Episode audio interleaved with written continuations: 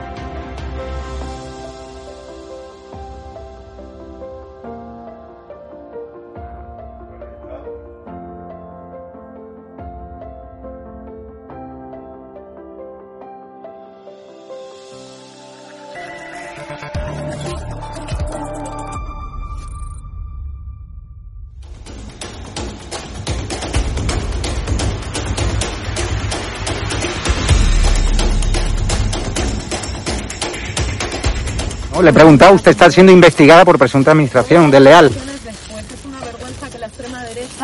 ¿Quién es la extrema derecha? ¿Los que contratan, los que tienen alpirracas en su puerta a un delincuente? ¿Los que tienen alpirracas a un delincuente en su casa? mirándote a los ojos, a los fascistas, a la pues extrema derecha mediática y política, no nos vais a amedrentar, que no nos vais a amedrentar, te lo estoy diciendo mirándote a los ojos. Ha dejado, que, la, extrema derecha ha dejado al cuidado de sus hijos hoy con la niñera que presuntamente hemos pagado todos los españoles o no. amedrentar a la gente ha dejado hoy a sus hijos o al pirracas, al delincuente que tenéis en la puerta que pagar, o a su hermano que fue detenido por apalear, por agredir a la policía en Vallecas, o a su hermano. Señora ministra. Venga, valiente. No, valiente no. Venga, valiente. O sea, es una vergüenza que los españoles paguemos a su niñera. Es una vergüenza.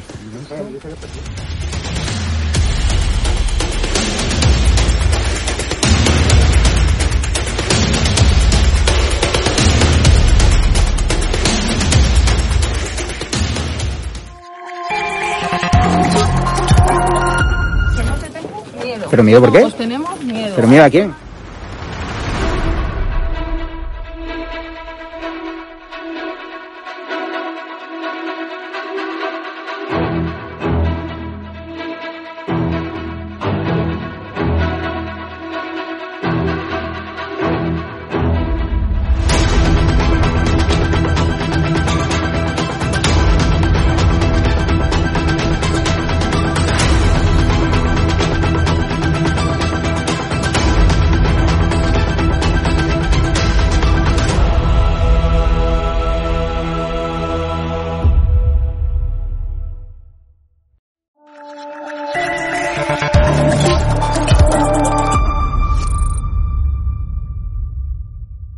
El gobierno británico deja a España fuera de la lista de destinos seguros. Es más, la sitúa como un destino de alto riesgo.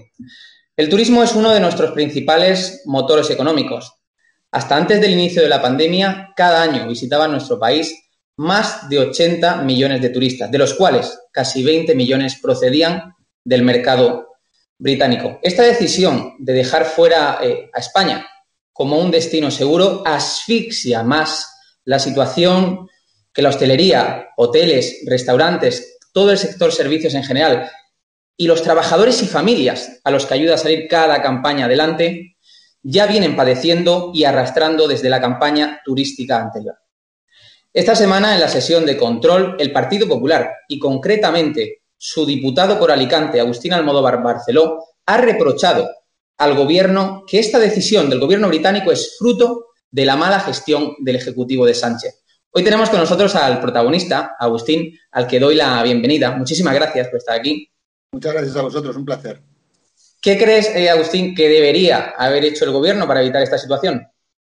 Bueno, nosotros, eh, yo se lo recordé a la ministra en la sesión de control, nosotros ya, se lo, ya les exigimos hace meses. Eh, yo recuerdo una pregunta que le formulé a la, precisamente a la, ministra de Turismo en ese momento, eh, en el mes de junio del año pasado, eh, nos encontrábamos con que más de 160 países habían impuesto restricciones a, los viajes a España, a, sus ciudadanos, y ya le preguntamos y ya le estuvimos insistiendo al gobierno que era necesario pues desplegar todas las armas diplomáticas, todos los resortes diplomáticos a disposición del gobierno para negociar con esos países, sobre todo con los países eh, importantes para el destino turístico España, los países emisores de turistas importantes para nosotros, para que se pudiesen garantizar esos viajes de una manera segura y se pudiesen, bueno, pues eh, trasladar a esos ciudadanos eh, de esos países la, bueno, la tranquilidad de que venir a España era completamente seguro.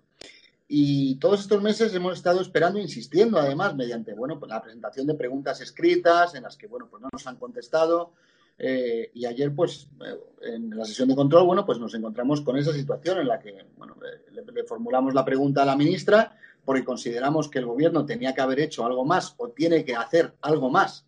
No es que tenía que haber hecho, es que tiene que seguir insistiendo, es que tiene que estar todos los días la ministra, eh, debe estar la ministra, pero debe implicarse también el presidente del gobierno, deben estar tocando a la puerta de Downing Street y, hablando con, con, los, con la Foreign Office y hablando con los responsables británicos para que permitan a sus ciudadanos venir. Claro, la ministra lleva dos días, la ministra de Turismo lleva dos días hablando para intentar minimizar eh, eh, bueno, pues el impacto de esta noticia, lleva hablando de que el día 20 de, mayo los turistas británicos van a poder venir a España, porque ya se les va a dejar de imponer eh, de, de, pedirles la PCR. Sí, claro, lo que no cuenta es que esos turistas a la vuelta tienen que pasar una cuarentena y tienen que someterse a dos pruebas más. Y no sé si, bueno, lo sabéis o no lo sabéis, pero el coste de las PCRs en el Reino Unido pues es bastante elevado. Y evidentemente, el venirse a pasar una semana a, cualquier, a cualquiera de los destinos turísticos españoles, si después te obligan a que cuando vuelvas al Reino Unido a tener que pasar otra, una cuarentena de 10 días, pues evidentemente poquitos turistas van a elegir venir a, a nuestro destino. Por tanto, la ministra está también engañando y generando esa incertidumbre al sector, hablando de que el día 20 podrán venir los turistas británicos y efectivamente pero con restricciones a su regreso. Aquí hasta el día 7 de junio, que es cuando el Reino Unido revisará el semáforo y, pues ojalá, ojalá, sinceramente, nos pasen del ámbar, que es donde estamos, al verde, donde ya no, ya no habrán restricciones para esos turistas, eh, pues tendremos que esperar. Y evidentemente el día 7 te pueden pasar al verde, pero las compañías aéreas del 7 al 8 no se organizan eh, para poder programar los vuelos. Los turoperadores no están preparados del 7 al 8 para empezar. O sea, estamos hablando de que todavía quedan, por lo menos, si todo va bien, eh, un mes, dos meses para que puedan empezar a llegar los turistas británicos en condiciones normales. La ministra González Laya le echa la culpa a Isabel Díaz Ayuso.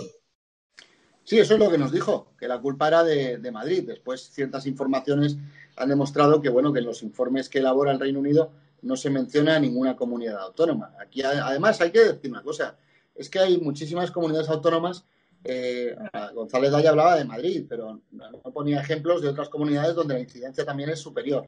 Pero aquí hay comunidades autónomas, eh, sobre todo de las turísticas, como son Baleares, Canarias, Comunidad Valenciana, por ejemplo, bueno, donde tienen, que tienen una incidencia eh, baja, que además llevan muchos meses, al igual que hemos hecho desde el Partido Popular, junto además con los empresarios también, solicitando al gobierno que negocie esos corredores seguros también, eh, para que, bueno, territorialmente, si hay comunidades autónomas que tienen una incidencia baja, donde además esos turistas se sabe que, que en estos destinos actúan como, como si fueran una isla porque no se mueven y están centralizados y concentrados en esos mismos destinos, se le pedía al gobierno esos corredores seguros. Es que no han hecho absolutamente nada. Es que no han hecho absolutamente nada en todos estos meses y, y, lo que nos tememos es que no están haciendo nada en estos momentos. Como cuando digo, hay que luchar para que el día 7 eh, el Reino Unido nos saque del, color ámbar y nos pase al verde. Es que os voy a poner un ejemplo, eh, Fran, es que, eh, que no sé si lo saben también los ciudadanos, pues además que ha salido en prácticamente ningún medio de comunicación. Es que en estos momentos en los que estamos luchando por esa reactivación turística, en estos momentos en los que bueno, pues eh, la recuperación debe estar muy presente en todas las acciones que se lleven a cabo desde las administraciones, donde hay una incertidumbre enorme también respecto al tema del Brexit. Estamos desde el mes de febrero sin embajador en el Reino Unido. Que España en estos momentos no tiene embajador en el Reino Unido, está vacante. No es que lo diga el Partido Popular, es que te metes en la página web de la Embajada de España en el Reino Unido y aparece embajador vacante. Por lo tanto, precisamente con el Reino Unido, que es nuestro mercado prioritario que somos el destino favorito para muchísimos británicos, eh, tendríamos que tener un embajador y, todo, y toda una embajada junto con todo el Ministerio de Asuntos Exteriores, Turismo, etcétera, y como he dicho antes, el presidente del gobierno, echando y peleando por los intereses de España. Y ahora mismo no hay nadie haciéndolo. Y el gobierno no está haciendo absolutamente nada. Y lamentamos profundamente que ayer la ministra, en vez de, bueno, pues eh, contarnos, porque la pregunta era muy concreta, la pregunta era muy concreta y se le preguntó qué es lo que estaba haciendo el gobierno para evitar que pasen estas cosas. Y no nos contestó, se salió con lo de la culpa es de Ayuso. Bueno, pues al final la culpa de todo parece ser que la, que la tiene Ayuso, porque ahí están, los, ahí están los resultados del 4 de mayo eh, y, no les, y no le ha ido tan mal a la presidenta Ayuso y Agustín, ¿por qué, te, ¿por qué te contestó González Laya y no Reyes Maroto, la ministra de Turismo? Bueno, la pregunta estaba dirigida a Reyes Maroto y en un principio la, pregunta le iba a responder Reyes Maroto. El martes por la tarde, eh, bueno, pues se recibe en el Congreso una comunicación por parte del Gobierno eh, comunicando ese cambio de, persona que iba a contestar. Eh, bueno, Reyes Maroto, la verdad es que Vamos a ver, yo las veces que he tenido la, oportunidad de interpelarla se lo he dicho y se lo he, y se lo he echado en cara. Eh, Reyes Maroto lleva desaparecida 14 meses, lleva desaparecida sin apoyar al sector turístico como debiera una ministra eh, del ramo, en un país además como España, que es o era el país más competitivo del mundo, que es o era la segunda potencia turística a nivel mundial, y nos hemos, encontrado con una ministra que aparte del poco peso eh, que tiene dentro del gobierno, y dónde va. Es que todo, todo debería haber sido turismo, turismo, turismo, porque al final, al final es que el, sector turístico, la industria turística, la actividad turística es lo, que, es lo que va a empujar a todo lo demás, al resto de sectores. Yo pongo siempre un ejemplo muy claro. Eh, al final, eh, pues nuestros pescadores, nuestras lonjas de pescado, eh, pueden funcionar gracias, entre otras cosas, a que el sector de la hostelería funciona y esté abierto. Y nada más hay que ver los datos cuando se ha cerrado la hostelería eh, qué ha pasado con el resto de sectores que tienen interdependencia directa con, la hostelería. Hablamos de la pesca, pero podemos hablar de la agricultura, podemos hablar bueno, pues de un montón de empresas más que, tienen esa interdependencia directa y que al final, bueno, pues si cae el turismo, se lleva por delante todo lo demás. Por tanto, creo que había que haber priorizado. Y Reyes Maroto en todo este tiempo, como digo, ha estado desaparecida. el pasado verano, cuando los turistas o los españoles estaban dudando si viajar, no viajar, si aquí se podían hacer vacaciones, no se podían hacer vacaciones. Eh, verano pasado fue como una prueba, porque aquí, acordaros que Pedro Sánchez nos dijo, eh, hemos vencido al virus, todo el mundo a viajar, a disfrutar, pero el gobierno se fue de vacaciones mientras el sector luchaba por intentar sobrevivir. Y la ministra estaba desaparecida, y sigue estando desaparecida, porque ayer la ministra tenía que haber dado la cara en este sentido. Y se quitó del medio, vamos, no, no es que se quitara del medio, estuvo en el Congreso, pero estaba en su escaño escuchando cómo yo formulaba la pregunta y cómo respondía su compañera del gabinete. Agustín mm, decía antes que posiblemente se vayan ahora otros, otros dos meses casi perdidos para la hostelería. el, sector turístico ya acumula una campaña, digamos, fallida, fallida totalmente, que fue la, que fue la pasada, donde muchos autónomos, muchos pequeños empresarios y también grandes empresas han avanzado hasta, hasta esta temporada a base de crédito, esperando a que esta temporada funcione. Ahora vamos a tener otros dos meses perdidos. Mm, podemos tener consecuencias muy graves si se pierde esta campaña turística también, Agustín. Hombre, vamos a ver, yo en la, sesión de control lo dije muy claro. Eh, lo que supone para España perder mayo y junio con el Reino Unido, con el Reino Unido nada más, estamos hablando de 27 millones de pernoctaciones, de 3.700 millones de euros, de 4 millones de turistas, eh, etcétera, etcétera, etcétera. Hablamos de pernoctaciones hoteleras, eh, que al final son 27 millones de pernoctaciones hoteleras en todo nuestro país, que son personas que se alojan en un, en un, en un determinado establecimiento, que luego hacen gasto en un restaurante, en una cafetería, en un comercio, alquilan un vehículo, visitan parques temáticos, etcétera, etcétera. Ahí la gran rueda y, el, gran componente que tiene eh, cualquier actividad con el turismo. Evidentemente venimos de una temporada fallida y venimos donde muchos han, están sufriendo muchísimo. Vamos, de hecho es que por el camino se han quedado más de 120.000 empresas desde hace 14 meses, mayoritariamente empresas de hostelería. Hay, bueno, establecimientos, yo vivo en un lugar turístico eh, por excelencia y yo lo veo, hay establecimientos que no han podido, tanto hoteleros como comercios, como restaurantes, bares, llevan 14 meses con las puertas cerradas, sin ningún tipo de ingreso. Eh, con esa incertidumbre, pues ahora mismo con el tema británico, con la incertidumbre de qué va a pasar el 7 de junio. Si nos pasan al verde o seguimos en ámbar eh, tres semanas más. Es que puede ser una catástrofe, una catástrofe porque, como bien decías, es que muchas de esas empresas, para poder sobrevivir, para poder mantenerse, eh, a falta de las ayudas directas da el gobierno, que las que ha dado son ínfimas y son insuficientes completamente, y no es que lo diga yo o lo diga el Grupo Parlamentario Popular, es que lo ha dicho absolutamente todos los sectores o los subsectores del turismo. Es que acordaros que Pedro Sánchez nos dijo en un pleno 11.000 millones para el turismo y la hostelería. Luego resultó que fueron 7.000 millones de ayudas directas y para distribuir entre 95 sectores diferentes. Luego modificaron y dieron la posibilidad que cada comunidad autónoma ampliara esos 95 a más sectores. Claro, al final las ayudas directas son muy pequeñas. Claro, yo el otro día en, la Comisión de Industria también ponía un ejemplo.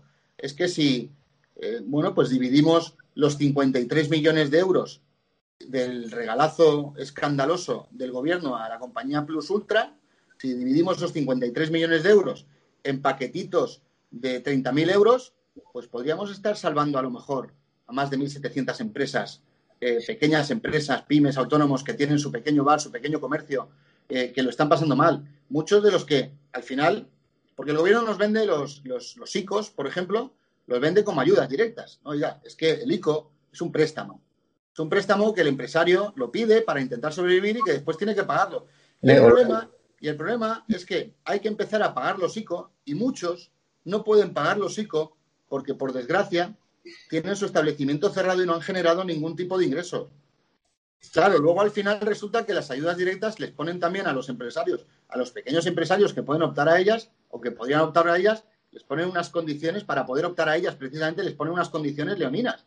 Claro, es que te dicen, no, es que tú para poder optar tienes que tener facturas pendientes. Pero, oye, y el que haya actuado con seriedad, que son la mayoría, y haya abonado todas sus facturas pendientes y no tenga ninguna factura pendiente, que haya tenido que además que hipotecarse para poder pagar a sus proveedores y para poder salir adelante y para poder seguir aguantando.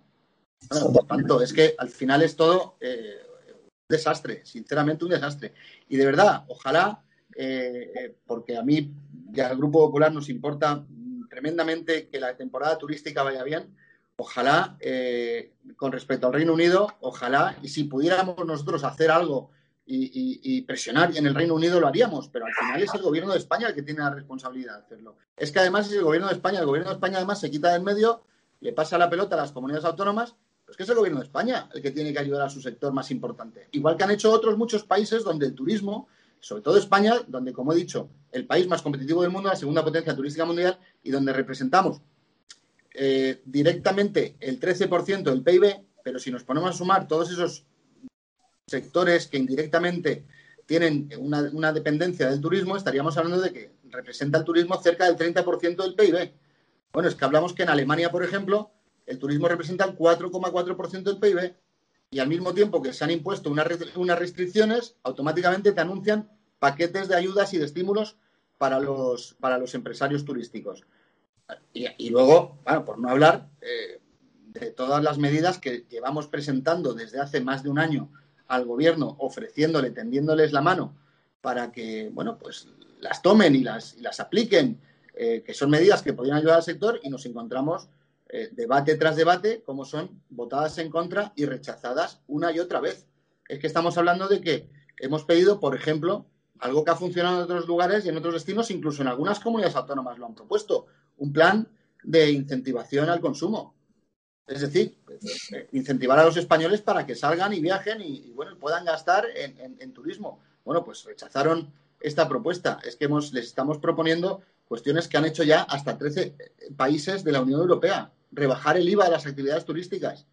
Bueno, y por contra nos encontramos con que lo que pretenden es que ese IVA reducido que ahora mismo se aplica en hoteles, restaurantes, lo quieren eliminar directamente.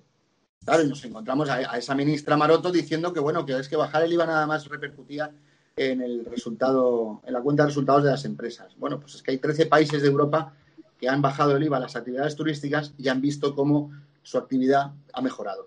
Ha mejorado totalmente.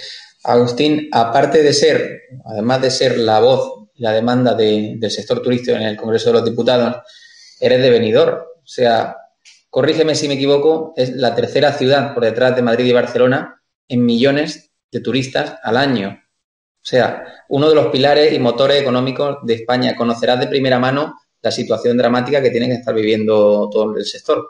Pues sí, lo conozco de primera mano y además eh, ayer en la sesión de control lo dije. Eh, además les acusé al gobierno porque, porque creo que es así y porque mm, lo hemos visto durante todos estos meses.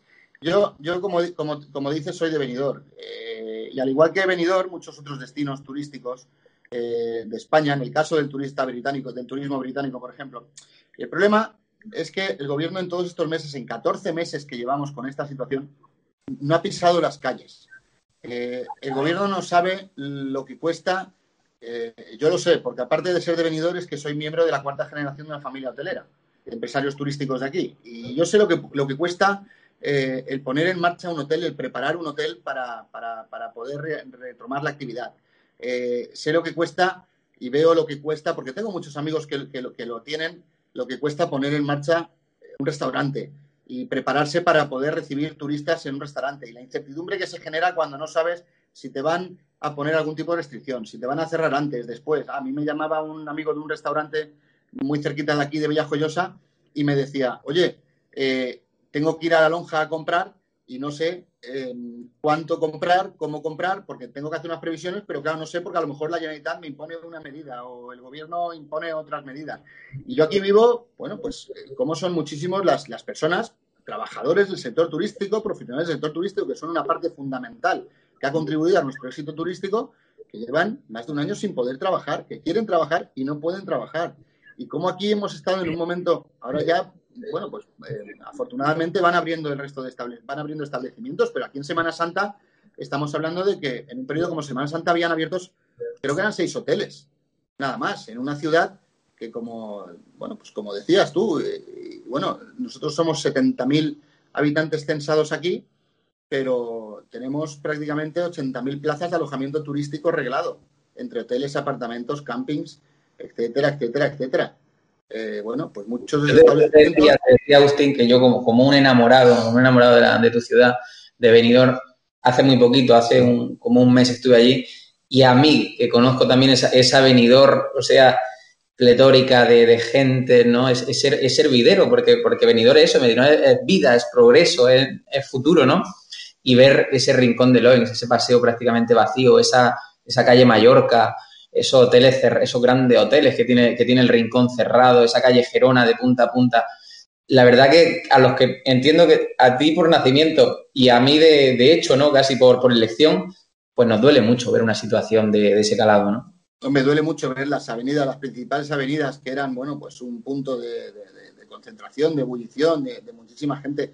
Pues duele mucho, impacta mucho verlas vacías, duele mucho ver las, las, las, las puertas, de los comercios, las persianas de los comercios cerradas, eh, a los bares y los restaurantes.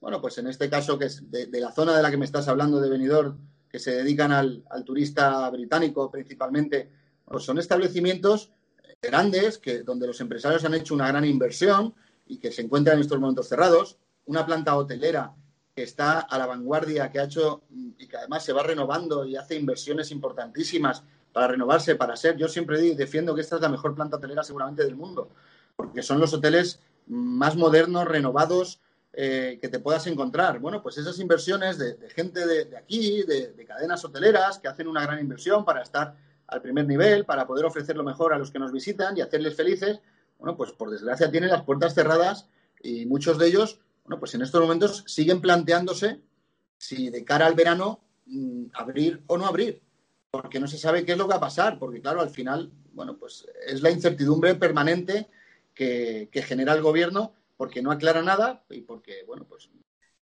vamos a ver, aquí se presentó una campaña de, promoción, cuando el resto de países, y sobre todo el problema aquí, eh, Fran, es que eh, mientras en países que compiten con España, eh, como puede ser Portugal, por ejemplo, bueno, pues se ha ido al Reino Unido y a otros países a presionar países como, bueno, pues como puede ser Chipre o como puede ser Grecia o como puede ser Malta, se han ido a llamar a las puertas en, otros destinos, en Alemania, en Francia, en Reino Unido, han llamado a la puerta, han estado siendo pesados, acudiendo, eh, pidiendo pues, que les reconocieran como destinos seguros, negociando con ellos.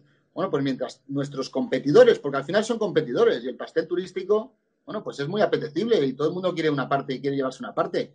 Eh, mientras todos esos han estado haciendo los deberes y están compitiendo y llevan haciendo campañas de, bueno, de captación durante muchos meses, nosotros estamos completamente paralizados. Y el problema es que esos turistas que ahora mismo, por ejemplo, por poner otra vez el ejemplo británico, se marchan a Portugal, porque pueden ir a Portugal en estos momentos, pues esos que se marchen a Portugal a partir del día 20 de mayo, eh, Portugal va a hacer todo lo posible por fidelizar a esos turistas. Ya nos pasó a nosotros en un momento determinado con la primavera árabe.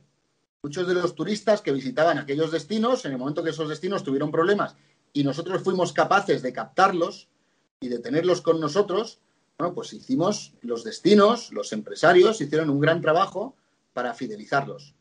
El problema es que si otros destinos pues, se los llevan, pues es que, es que hay decisiones que no tienen ningún tipo de sentido. Te vuelvo a poner un ejemplo de esta semana. El martes en la Comisión de Industria, Comercio y Turismo llevé una PNL en la que pedíamos una rebaja de las tasas aeroportuarias porque el gobierno pretende aplicar una subida de las tasas aeroportuarias del 5,5%. Pretende esa subida de tasas aeroportuarias, además que pretende eh, cobrarle a las compañías aéreas los costes de las medidas de seguridad en los aeropuertos. Em, claro, al final, ¿a quién repercute? ¿En quién repercute e, e, esa subida de tasas y, esos costes? En el billete final que va a comprar, en el billete del pasajero, al final. Entonces, nosotros lo que tenemos que hacer, nosotros llegamos al, cuando llegamos, cuando llegó Mariano Rajoy al gobierno en una situación de crisis, eh, aplicamos una, rebaja de las tasas aeroportuarias. Y funcionó, porque nunca antes habíamos tenido tantísimas conexiones directas con nuestro país, nunca habíamos tenido tantísimos pasajeros como tuvimos y tantas compañías aéreas interesadas en volar a España. El problema es que aquí, si el gobierno ahora se pone a aplicar subidas de tasas por no hablar de ese impuesto al billete de avión que pretenden también, que han presentado en Bruselas, que al final encarecerá. Y muchísimo los billetes de avión, al final, otros países que hacen todo lo contrario, se van a llevar parte de ese pastel, porque ¿dónde van a querer volar las compañías? Y sobre todo, ¿dónde van, ¿dónde van, a querer volar los pasajeros? Aquí van a intentar ir a donde les resulte más económico. Al final se está haciendo todo lo contrario a lo que habría que hacer. Y España, que tendría que estar en cabeza y liderando eh, bueno, pues las políticas turísticas, porque a mí me da mucha envidia el ver a otros países como desde el primer momento han estado con la bandera del turismo levantándola y defendiendo a su sector. Y aquí nos encontramos con que tuvimos a un ministro, el país, como digo, el país más competitivo del mundo. En vez de estar delante de todos diciendo esto es el camino que hay que seguir, defendiendo al sector turístico, convirtiéndolo en una auténtica política de Estado, nos encontramos con que el 16 de marzo del año pasado, dos días después de decretar el estado de alarma, el ministro Ábalos dijo y ahí están las declaraciones de Ábalos diciendo el turismo es una actividad que tenemos que sacrificar. O si no, al señor Garzón hablando del turismo como una actividad de poco valor añadido. Y así podríamos estar hablando de una y otra declaración de muchos de los miembros del gobierno. Por tanto, al final, eh, el gobierno, bueno, pues trabasa todo lo que funciona y a todo lo que es beneficioso para nuestro país, a un sector que nos ha dado muchísimas alegrías y que nos va a seguir dando alegrías seguro. Totalmente, y además, y como estabas diciendo, otros países que sí hacen los deberes se aprovechan de esa situación. Ya, ¿cuánta gente habla ya de, Portugal como un destino no solamente turístico, sino fiscal ideal? ¿Qué campaña turística está haciendo Grecia? ¿Qué, qué campañón? De todas formas, eh, Agustín, no te quiero quitar más tiempo porque, bueno, eh, sé que estás ocupado en, otra, en otras labores. Sí te quiero hacer una, una última pregunta. El martes la sesión de control y el miércoles eh, se vivió tensión. El presidente del gobierno respondió a Sánchez ya de una, de, una manera un poco, eh, de una manera un poco ido de sí, ¿no? Mm, a ti también la, ministra te, respondió de una manera tensa o a la senadora Prada en el, en el Senado la ministra Calvo ya casi perdió los papeles con ella. O sea, hay tensión en el gobierno. Se está desde la elección en Madrid hay más tensión.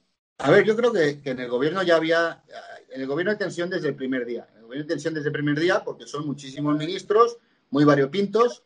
Eh, y en el gobierno, como, como te he dicho antes, al final la ministra Maroto es la ministra de Turismo de la actividad más importante de nuestro país y no pintan en el gobierno.